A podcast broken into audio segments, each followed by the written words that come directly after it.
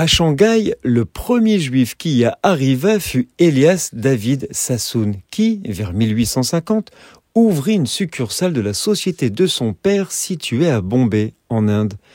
La communauté était composée principalement de juifs asiatiques, allemands et russes. Ils ont joué un rôle considérable dans le développement du commerce en Chine, Plusieurs ont même siégé aux conseils municipaux. En 1870, une salle a été louée à des fins de culte et en 1905, Shanghai comptait deux petites synagogues. L'une d'elles, la synagogue Bethel, était située sur la route de Pékin, l'une des principales artères.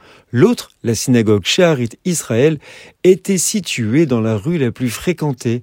En novembre 1902, une école de Talmud Torah est créée. À cette époque, la population totale de la ville était de 620 000 personnes, dont environ 500 juifs. Et en ce jour, le 26 avril 1903, l'association sioniste de Shanghai est créée et a été représentée au sixième congrès sioniste tenu à Bâle. En 1920, le leader chinois pré-communiste, connu comme le père de la nation chinoise, a qualifié le sionisme de l'un des plus grands mouvements de l'époque actuelle.